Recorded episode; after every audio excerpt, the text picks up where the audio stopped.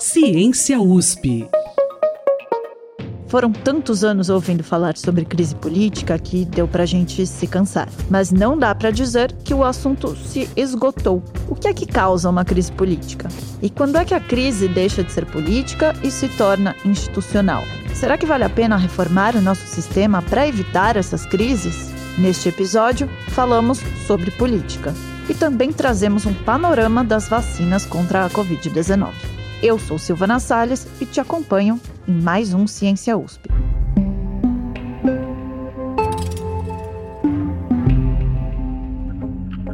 Com os casos de coronavírus crescendo e muitas notícias recentes sobre o assunto, a gente resolveu retomar o nosso boletim da Covid-19. E hoje quem traz a informação é o Gabriel Guerra. Oi, Silvana. Na última semana, nós tivemos os resultados sobre a eficácia de algumas vacinas contra o coronavírus. A Moderna divulgou que sua vacina para a Covid-19 mostrou eficiência em 94,5% nos resultados iniciais da fase de testes 3. A farmacêutica Pfizer e a companhia de tecnologia BioNTech anunciaram que obtiveram os resultados da fase 3 de testes da sua vacina para a Covid-19. Segundo o anúncio, o medicamento mostrou eficácia de 95% contra a doença após o 28º dia de aplicação. Um estudo mostrou que a vacina chinesa Coronavac teve eficácia de 97% na resposta imune das pessoas testadas. A vacina da Universidade de Oxford, que deve ser produzida no Brasil, alcançou até 90% de eficácia na terceira e última etapa de testes. A Rússia anuncia que sua vacina Sputnik é mais de 95% eficiente contra o novo coronavírus. As vacinas de Oxford, Pfizer, Moderna, Coronavac e Sputnik V são as que estão mais avançadas no atual momento. E para o desenvolvimento, elas utilizam diferentes tecnologias, mas passam pelo mesmo processo de produção de vacinas, que envolve três fases.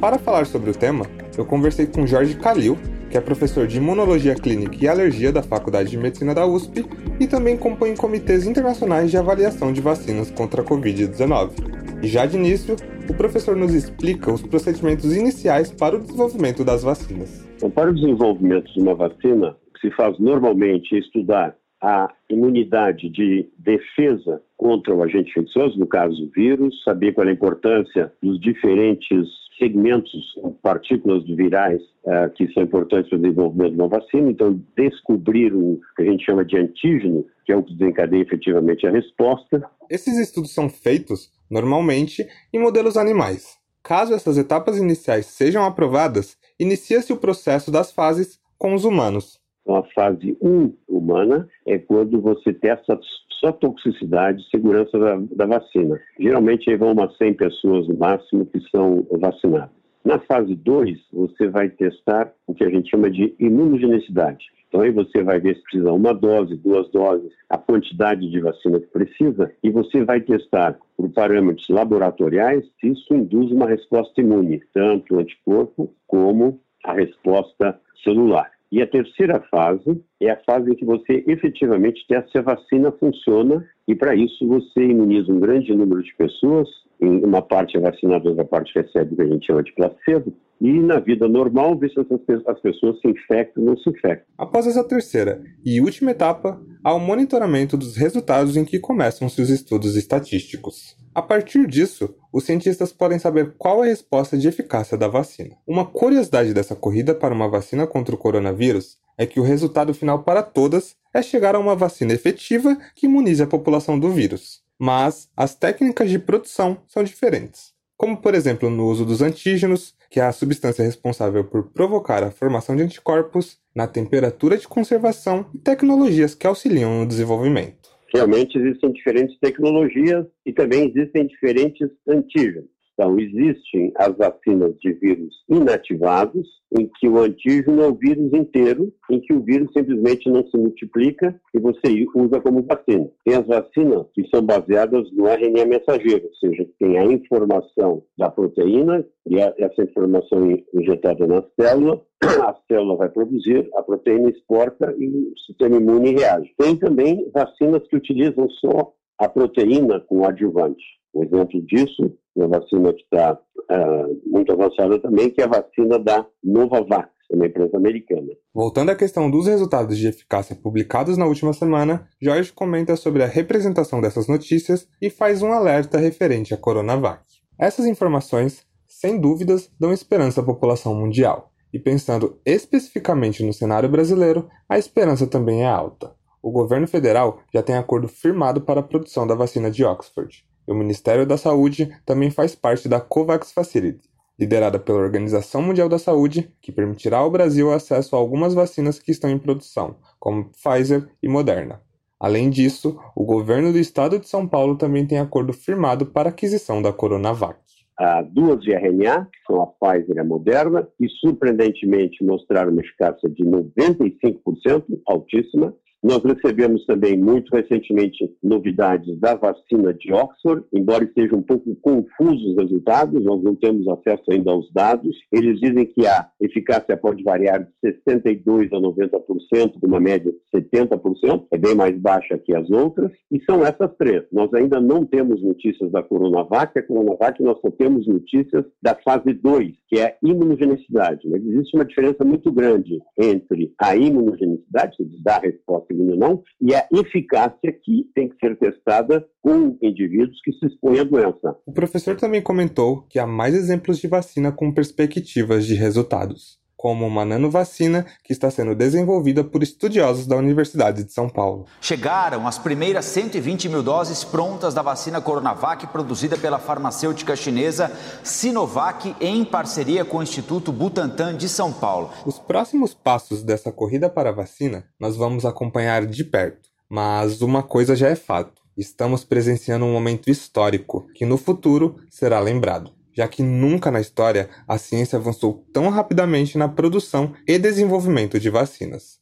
Por isso, Jorge encerra ressaltando a importância do investimento em educação e ciência para a humanidade. Então, é um, é um feito maravilhoso, tem que ser exaltado da ciência, e mais uma vez a ciência vem para ajudar nós, nós passarmos um momento difícil como estamos passando. É muito importante que os países se preparem para eventualidades eh, e urgências como essa ocorrem. E é muito importante que o Brasil também tenha capacidade de resposta elevada. Essa aqui é uma pandemia mundial, nós podemos ter uma epidemia que fosse mais brasileira e que nós precisamos de uma ciência cada vez mais forte para responder. E por isso é tão importante que nós tenhamos o Ministério de Ciência e Tecnologia inovação forte com recursos para financiar e também que nós tenhamos a FAPESP aqui em São Paulo, que é extremamente importante e que nós temos tido aí alguns riscos de que mesmo nesse momento em que a ciência é tão importante, nós temos algumas ameaças que os recursos da FAPESP possam ser diminuídos. Depois de gravar o boletim, surgiu uma nova informação que levantou dúvidas sobre a vacina de Oxford. O executivo da AstraZeneca, Menelas Pangalos, revelou que a taxa de 90% de eficácia da vacina foi descoberta por mero acaso. Os testes deveriam ter dado uma dose completa aos participantes, mas por conta de um erro, alguns participantes receberam inicialmente metade da dose e, um mês depois, uma dose completa. Isso fez com que esse segundo grupo tivesse a taxa de 90% da eficácia, mesmo não sendo a intenção inicial do estudo trabalhar com doses fragmentadas. Além disso, o grupo de voluntários não tinha pessoas com mais de 55 anos, justamente aquelas que são as mais afetadas pela Covid. Após críticas, a empresa AstraZeneca planeja realizar mais testes para comprovar a eficácia da vacina. Você ouviu o boletim da Covid-19 com o Gabriel Guerra. De 2013 para cá, a gente passou no Brasil por alguns momentos bastante conturbados. Esta é a fase da operação da Lava Jato com o maior número de mandados de prisão 45 no total.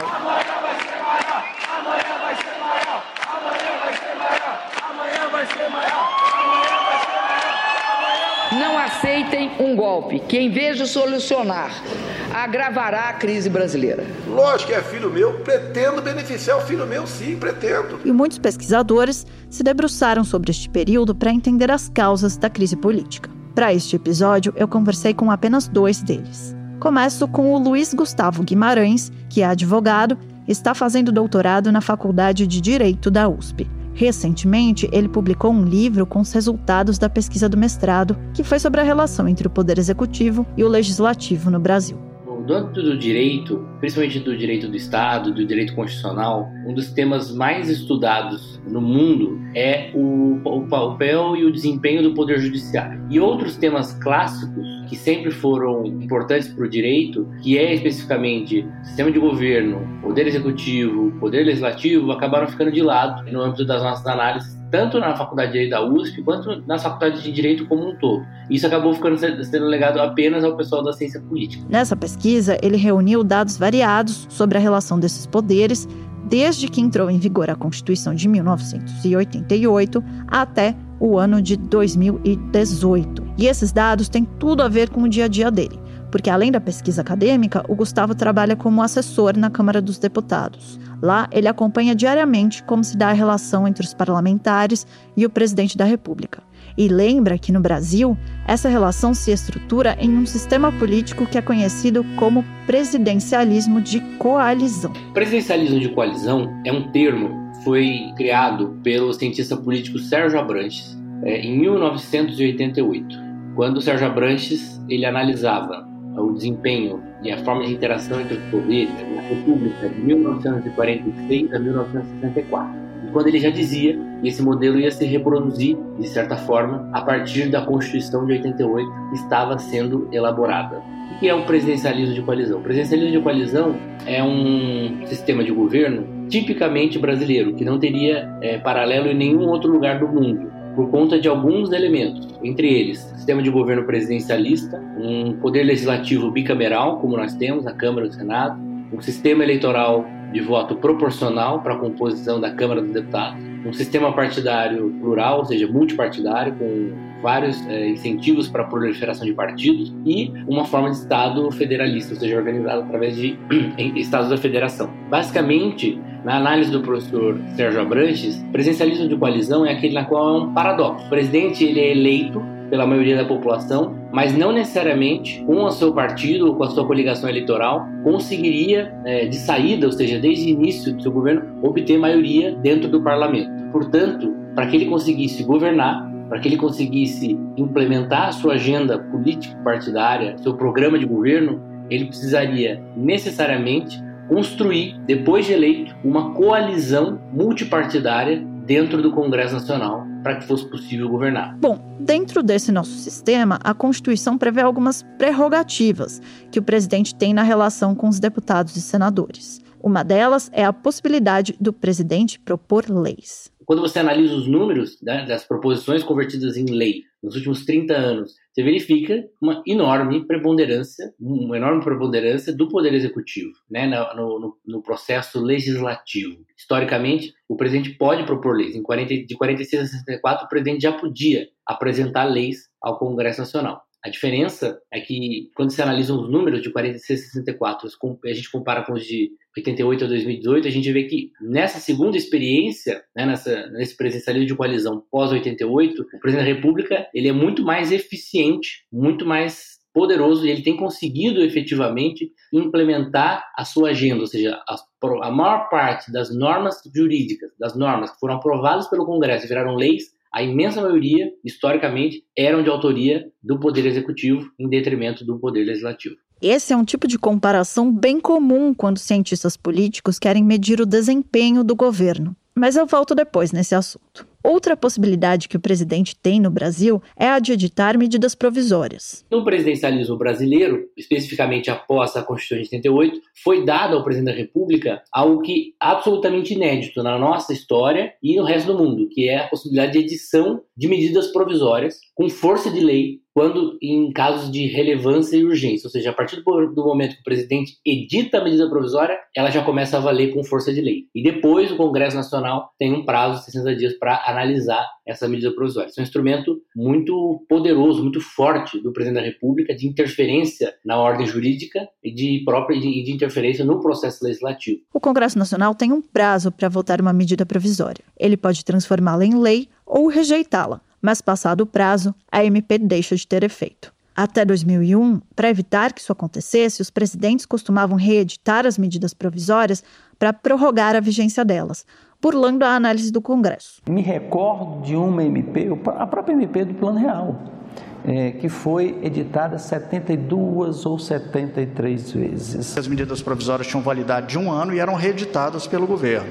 Então era comum na época a gente ter dezenas de medidas provisórias tramitando. E foi assim que o ex-presidente Fernando Henrique Cardoso, em dois mandatos, reeditou suas MPs 5.003 vezes. E aí, os deputados e senadores decidiram que já era demais. Em 2001, eles aprovaram uma emenda constitucional para limitar um pouco esse poder presidencial.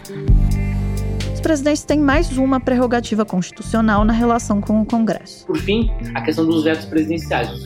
Os vetos presidenciais são um instrumento é, à disposição de todos os presidentes e era importante compreender como é que se deu essa, essa relação. Os presidentes do Brasil efetivamente exerceram esse poder de vetar as leis e depois, o Congresso Nacional manteve ou derrubou os vetos apresentados pelo presidente da República. Se essas prerrogativas dão muito poder ao presidente para tomar decisões, a Constituição também dá ao Congresso Nacional uma série de mecanismos para fiscalizar o que o governo faz. O Gustavo destaca cinco principais: a convocação de ministros, o julgamento das contas presidenciais, as CPIs, a aprovação de indicados a cargos de autoridade no executivo e os processos de impeachment. Quando a gente analisa o desempenho do Poder Executivo, a gente vê que o Poder Executivo efetivamente usou os instrumentos que a Constituição deu para ele. Tanto de apresentar leis, quanto de vetar as leis, quanto de editar medidas provisórias. O presidente usou e abusou de todos esses instrumentos. Mas quando a gente analisa os elementos dados, os instrumentos dados ao Poder Legislativo, a gente verifica que os elementos não, que os instrumentos não são utilizados da forma correta pelo Poder Legislativo. Escuta só o exemplo das convocações de ministros. Qualquer deputado, qualquer senador, qualquer uma das comissões da Câmara do Senado podem, a qualquer tempo,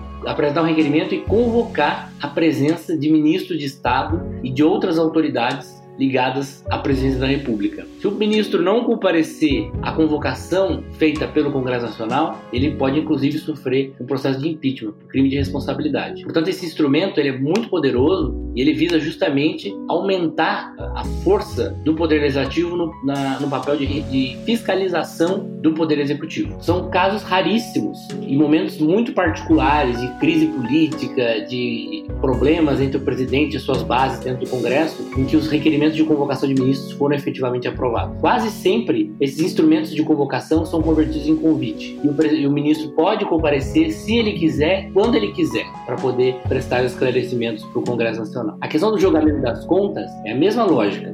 A Constituição determina que o presidente deve prestar contas anualmente perante o Congresso Nacional e o Tribunal de Contas da União. E depois de analisadas as contas pelo, do presidente da República pelo Tribunal de Contas da União, cabe ao Congresso Nacional aprovar ou rejeitar as contas presidenciais. E daí, quando você verifica os números sobre a análise do julgamento de contas pelo Congresso Nacional, a gente verifica que o Congresso Nacional simplesmente se omite completamente em relação a esse mecanismo. Porque de 88 a 2018, a minoria pouquíssimas contas de pouquíssimos presidentes foram efetivamente aprovadas pelo Congresso Nacional. A imensa maioria das contas, e a gente está falando aqui de contas que vão desde o governo do presidente Fernando Collor ainda estão aguardando deliberação pelo Congresso Nacional. Quanto às comissões parlamentares de inquérito, as famosas CPIs, a fama de acabar em pizza não é 100% verdadeira. As CPIs, elas são elas, elas estão no imaginário de todo, todo o povo, toda a população, da opinião pública, né? Porque elas ganham bastante destaque quando são temas polêmicos, escândalos de corrupção e tudo mais. Agora, do ponto de vista da relação entre o executivo e o legislativo, o que a gente verifica é que as CPIs elas surgem quase sempre como resultado, como reflexo da denúncia de algum escândalo de corrupção envolvendo membros do governo, envolvendo é, setores do governo, ou às vezes envolvendo o próprio presidente da República, e que essas CPIs quase sempre são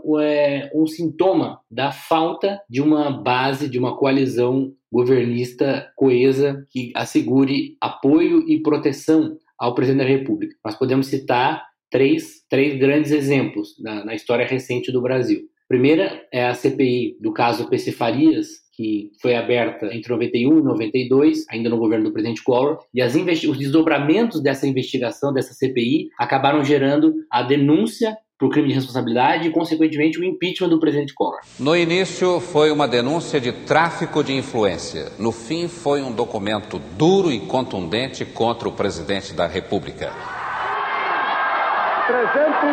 336 votos. Passou o impeachment pela Câmara dos Deputados neste momento.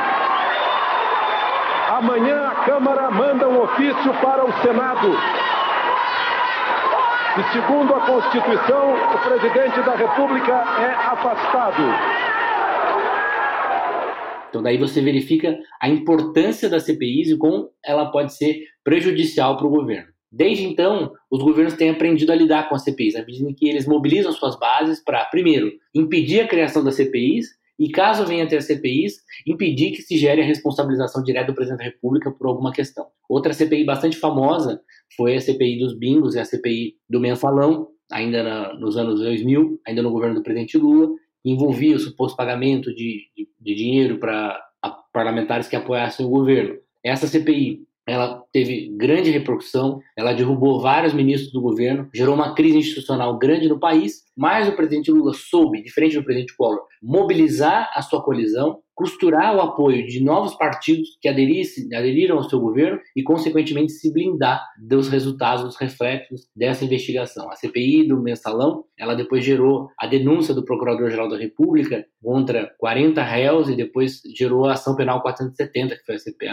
o processo do mensalão, que foi julgado depois nos anos de 2012, 13, pelo Supremo Tribunal Federal. Mas se você acompanha o noticiário de política, sabe bem que poucas CPIs têm uma trajetória parecida com a do mensalão. Qual é a nossa análise? Quando a gente vê a análise dos números em relação às CPIs, que as CPIs elas surgem no país, elas ganham força no país, as, as CPIs ganham força no país quando o, o, o governo não vive um bom momento, quando o governo não tem uma base de apoio, de sustentação coesa, consistente, que lhe assegure a proteção necessária frente ao instrumento é, tão perigoso do ponto de vista da, da, manutenção do presidente no poder quanto as comissões parlamentares de inquérito. Razão pela qual né, os presidentes têm se mobilizado para evitar CPIs em casos de CPIs, para se blindarem e evitarem que as investigações cheguem a pontos sensíveis do governo e acabem comprometendo a própria estabilidade e a continuidade do governo. A pesquisa do Gustavo sugere que o Congresso só usa adequadamente os instrumentos de fiscalização quando o presidente perde o apoio dos parlamentares. O pesquisador diz que, a partir daí, a crise política começa a escalar. O primeiro grau da crise é a proposição de pautas-bomba, são projetos propostos pelos parlamentares que garantem ao Congresso uma certa popularidade com o povo ou com setores da população, mas que colocam o governo numa situação difícil porque causam grande impacto nas contas públicas. O segundo grau é a paralisia decisória, que acontece quando o presidente não consegue mais implementar sua agenda política. Seus projetos param, suas medidas provisórias são derrubadas, uh, os seus vetos são derrubados, as suas autoridades, os nomes que ele indica são rejeitados e o presidente efetivamente já não consegue mais governar, porque ele perdeu o controle sobre a agenda do parlamento. E quando essa situação se agrava num nível ainda maior, aí geram o que a gente chama, que gera a possibilidade de andamento dos pedidos de impeachment, que nós já tivemos dois na nossa história recente. Então, o presidente Temer teve 28 pedidos de impeachment, a Dilma teve 68 pedidos de impeachment, Lula 37, o Fernando Henrique 24 e assim sucessivamente. No total, de 88 a 2018, foram 176 pedidos de impeachment protocolados na Câmara dos Deputados. Isso é, é, absolutamente normal que seja assim. Qualquer cidadão pode apresentar uma denúncia contra o presidente da República. Mas o que, é que a gente verifica quando se analisa o, a, a, utilização do instrumento do, do, pedido de impeachment ao longo dos últimos 30 anos? É que o, o pedido de impeachment, ele é a, o andamento, o processo de impeachment que foi colocado em andamento duas vezes na nossa história e nas duas vezes os presidentes foram cassados, tanto o presidente Collor quanto a presidente Dilma, eles, esses pedidos de impeachment eles são o último estágio da crise de governabilidade dos presidentes da República após 88. O presidencialismo de 88 ele traz como imperativo a necessidade do governo, do presidente, compor uma coalizão majoritária, multipartidária que lhe dê sustentação dentro do poder legislativo. Ou seja, o presidente precisa negociar com os partidos para poder governar. E o que é que se verifica? Que os presidentes que não fizeram essas coalizões governistas majoritárias, como o presidente Collor, ou as presidentes, os presidentes que perderam o apoio partidário, porque não souberam manter as suas coalizões governistas, como a presidente Dilma, acabaram tendo crises de governabilidade. E essas crises de governabilidade são efetivamente as crises em que o presidente, apesar de ter muito poder, possibilidade de editar medidas provisórias, possibilidade de inventar projetos, de propor leis, apesar de ter todos esses poderes, todas essas competências, ele não consegue efetivamente implementar a sua agenda. Ele não consegue efetivamente se fazer, fazer valer o seu poder. Justamente com medo de um eventual pedido de impeachment, de uma eventual crise de governabilidade, o presidente Bolsonaro muda a estratégia toda de governo. Ele vinha no primeiro ano de governo, governando sozinho, só com os seus apoiadores, seu núcleo duro de apoiadores, falando que não ia negociar com o Congresso, que não ia fazer toma lá da cá, que não ia distribuir cargos nem ministérios. Só que diante dessa do avanço das investigações, da CPI das fake news, de outras investigações parte do Ministério Público do Rio de Janeiro, enfim, que poderiam eventualmente atingir o núcleo duro da sua família e ele mesmo, o presidente muda de estratégia e opta por negociar com os partidos, por buscar os partidos dentro do Congresso e trazer para dentro do governo. E é isso visando justamente evitar que no futuro próximo ele tivesse algum tipo de problema, algum processo de impeachment ou algum ou um agravamento da crise de governabilidade no país. Sim, alguns cargos, não vou negar isso daí. Alguns, são todos. Né? Agora, de um momento, nós oferecemos ou eles pediram ministérios estatais ou bancos oficiais. Eu tenho conversado sobre isso aí, o apoio tem vindo. Na opinião do Gustavo, apesar do presidencialismo de coalizão ter garantido o funcionamento do governo desde a redemocratização, o custo imposto pela necessidade do presidente montar coalizões depois de eleito acaba sendo muito alto e prejudicando as instituições. Por isso, ele acha que deveria ser feita uma reforma política para criar mecanismos que impedissem que a crise escalasse até o impeachment. Mas nem todo especialista compartilha dessa opinião. Então, eu fui conversar com a Andrea Freitas, que é professora do Departamento de Ciência Política da Unicamp, para entender o que pensam os cientistas políticos sobre este tema. Para começar, ela lembra que o presidencialismo de coalizão não é nenhuma jabuticaba brasileira. O presidencialismo de coalizão é, não é exclusivo do Brasil, né? A gente tem essa visão de que o, as, o presidencialismo e coalizões são restritos ao Brasil. Acho que, inclusive, porque o termo foi cunhado no Brasil e, e daqui que saem as primeiras pesquisas que mostram que é viável se governar por coalizão em sistemas presidencialistas, né, a pesquisa sobre presidencialismo de coalizão na ciência política brasileira tem muito impacto na maneira como se analisa outros presidencialismos pelo mundo é, e eu acho que por isso a gente tem um pouco essa visão de que ah, o presidencialismo de coalizão é uma coisa exclusiva do Brasil, mas não é. Ela é bastante comum. É, vários dos sistemas políticos presidencialistas aqui da América Latina, por exemplo, são governados por coalizões. É, Para citar alguns casos, Chile, Uruguai e tem muitos outros. Na verdade, acho que a única exceção a essa regra é a Argentina, que poucas vezes se formou coalizão. Muitas vezes as pessoas comparam o presidencialismo de coalizão com o parlamentarismo. A grande diferença do presidencialismo de coalizão para um parlamentarismo de coalizão é nos sistemas presidencialistas diferentes, diferente dos sistemas parlamentaristas, é, o presidente tem a opção de formar uma coalizão. Em sistemas parlamentaristas, o primeiro-ministro não tem essa opção. Quando ele é, é indicado pelo legislativo, digamos assim, eleito é, pelo legislativo, ele precisa da maioria do legislativo para formar o governo. Então, ele só vai ser eleito na medida em que ele forma a coalizão. Se o primeiro-ministro não consegue formar o governo, não consegue formar essa coalizão, na maioria dos sistemas se convocam novas eleições e se elegem um novo primeiro-ministro. No presidencialismo, o presidente está eleito. Ele decide formar ou não a coalizão. Ele pode decidir não formar e ele vai continuar no mandato dele durante todo o período.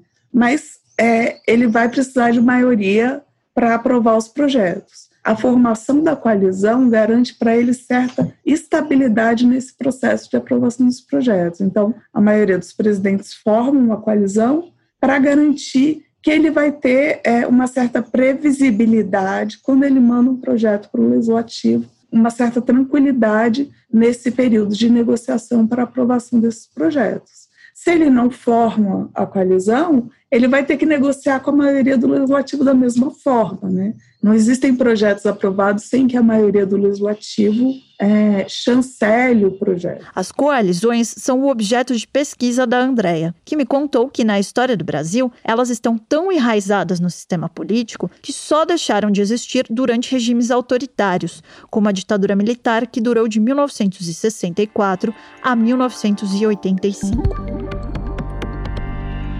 Os cientistas políticos usam vários indicadores para estudar como funcionam as coalizões e analisar o desempenho dos governos. Um desses indicadores é a taxa de dominância, que se mede pela proporção de projetos aprovados pelo Congresso que vieram do Executivo. Esse foi um dos dados que o Gustavo observou na pesquisa dele. A Andrea já usa outro indicador nas pesquisas. Ela olha para as emendas que os parlamentares fazem aos projetos de autoria do executivo. Essas alterações nos projetos envolvem muita negociação do Congresso com o governo e, nesse contexto, as coalizões funcionam como uma espécie de ponte entre eles. Por analisar esses processos que envolvem acordos, a Andrea tem uma opinião diferente do Gustavo sobre o uso dos instrumentos de fiscalização que a Câmara e o Senado têm à disposição. Uma das prerrogativas do legislativo é fiscalizar o poder executivo. Essa é uma, digamos assim, das funções principais do poder legislativo, né? Seria basicamente fiscalizar, fazer leis e dentro de fiscalizar, não só é, a gente logo associa a crimes, né? Mas é, fiscalizar é controlar as contas públicas, decidir se o dinheiro foi bem gasto ou mal gasto, independente de corrupção, né? Assim, avaliar a qualidade do gasto público, obviamente controlar é, desvios, né? Desvios de conduta do executivo, aplicação de um dinheiro onde não se pode aplicar, ou a não execução de uma dada política e assim vai. Mas também dentro da ideia de fiscalizar tem a fiscalização que é feita pela via da legislação, digamos assim. Então, pelo controle do que o, o, o, executivo propõe, né? pela avaliação da qualidade dos projetos do executivo e pela alteração quando necessário. Dentro dessas funções tem vários mecanismos. Um exemplo é aquele das CPIs, que não servem só para investigar casos de corrupção. CPI do trabalho escravo não estava investigando se o executivo tinha funcionários escravos, estava investigando a aplicação da lei é, sobre trabalho no Brasil, né? Então, ela, ao investigar o, o, o tema, né, o problema, ela termina por indicar não só pessoas ou empresas que possam estar cometendo crime, mas políticas públicas que melhorem a ação do executivo na atuação em relação esse, a esse problema. Ou até nova legislação também pode ser resultado de uma CPI. Um outro mecanismo são os requerimentos de informação. Parte do que é o trabalho do legislativo de fiscalização implica em estar bem informado sobre as ações do executivo. Então, ele pode pedir todo tipo de informação, desde gasto, desde aplicação do dinheiro público, desde quais medidas foram tomadas para resolver esse problema. O, o, legislativo pode pedir informações sobre como o dinheiro público está sendo aplicado para combater a pandemia. Mas ele pode perguntar quais são os planos do executivo para a distribuição da vacina. Enfim, a, a, o tipo de perguntas aqui é variável. É, além disso, ele pode convocar autoridades, ministros, é, é, é, funcionários do alto escalão, do baixo escalão, é, para participarem de sessões legislativas onde eles são digamos assim, é, chamados a responder sobre determinadas políticas públicas, sobre determinadas ações do Poder Executivo. O Legislativo tende a usar esse conjunto de mecanismos pensando na relação entre oposição e coalizão. Então, assim, usar bem ou usar mal é, é, um termo complicado. Ele usa muito, isso eu posso dizer. Assim, é, os requerimentos de informação, você tem dezenas de milhares de requerimentos de informação pedidos é, a cada legislatura. Então, ele, o, o, legislativo não se exime da, da, dessa, dessa possibilidade de fiscalizar o executivo. Inclusive, muitos dos requerimentos são pedidos, inclusive, por membros da coalizão. E isso ajuda, inclusive, no processo de fiscalização entre os membros da coalizão para ver se você não tem desvios do que foi, digamos assim, combinado entre eles. É, alguns mecanismos de controle que visam combate de ações ilegais do executivo, é, de fato, são muito mais utilizados em tempos de crise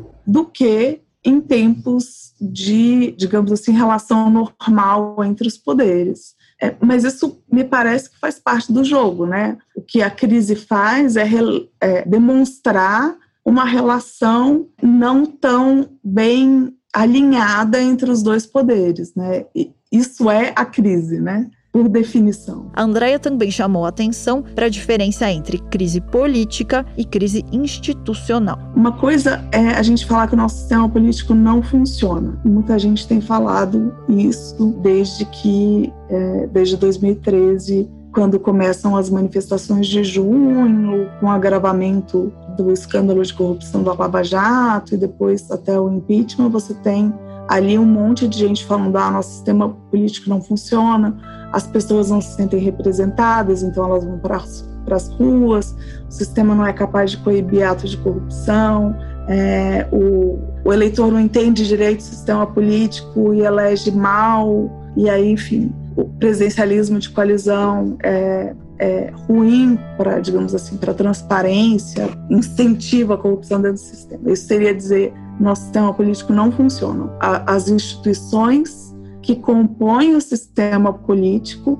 elas estão, elas não cumprem o papel dela e elas precisam ser modificadas. Isso é um exemplo de crise institucional.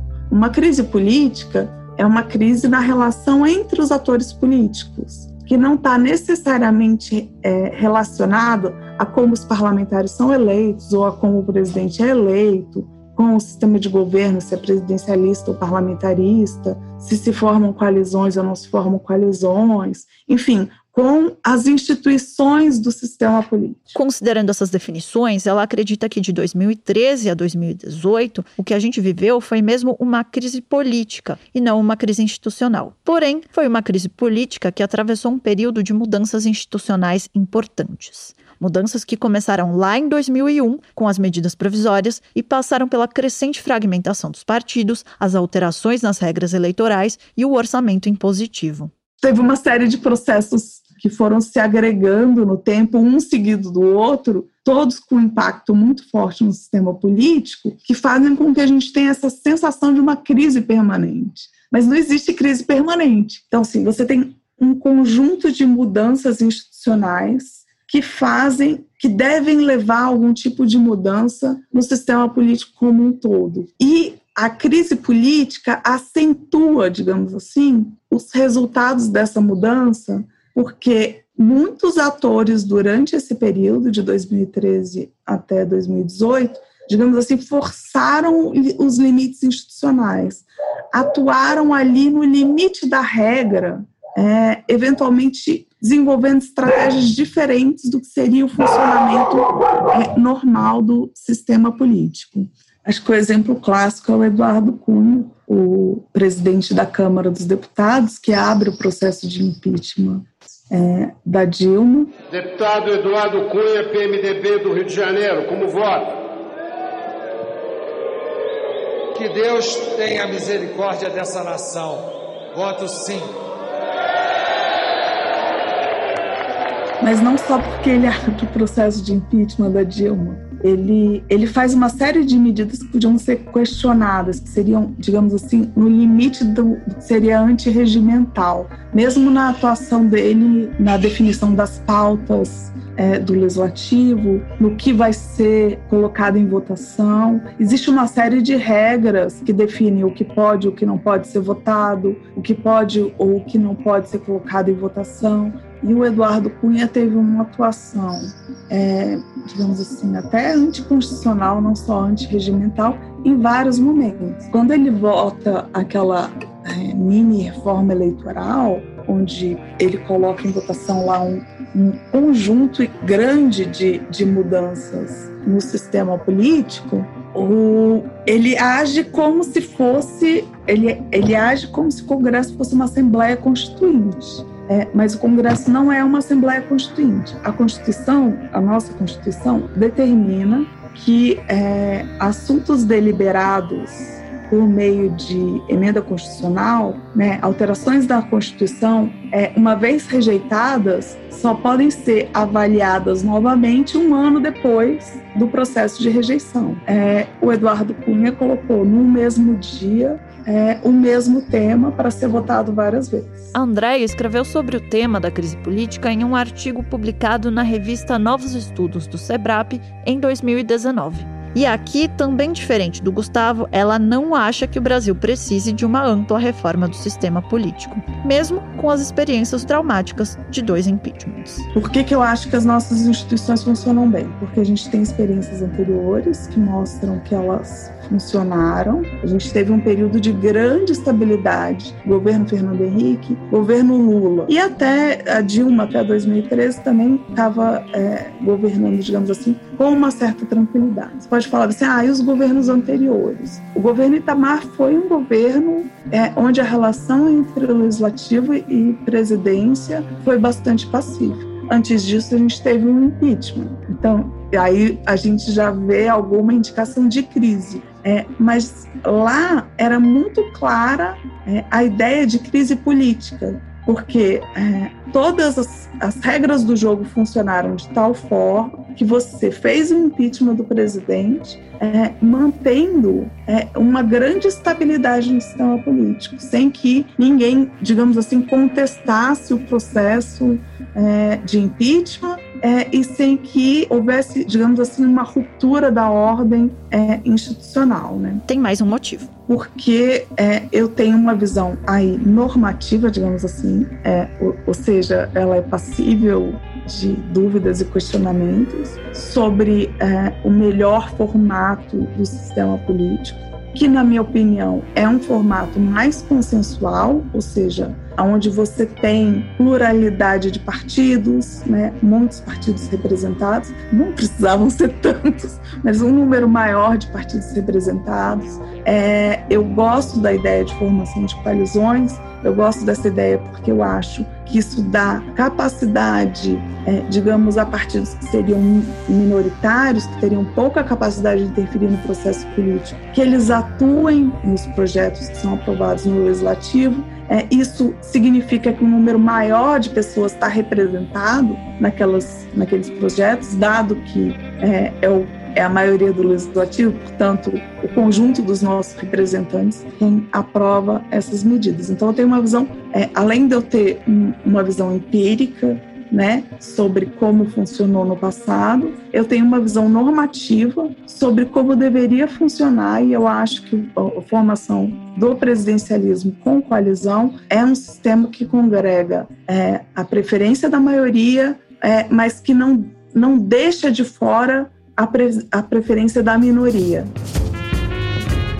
A gente sabe que quando o assunto é política, todo mundo tem uma opinião.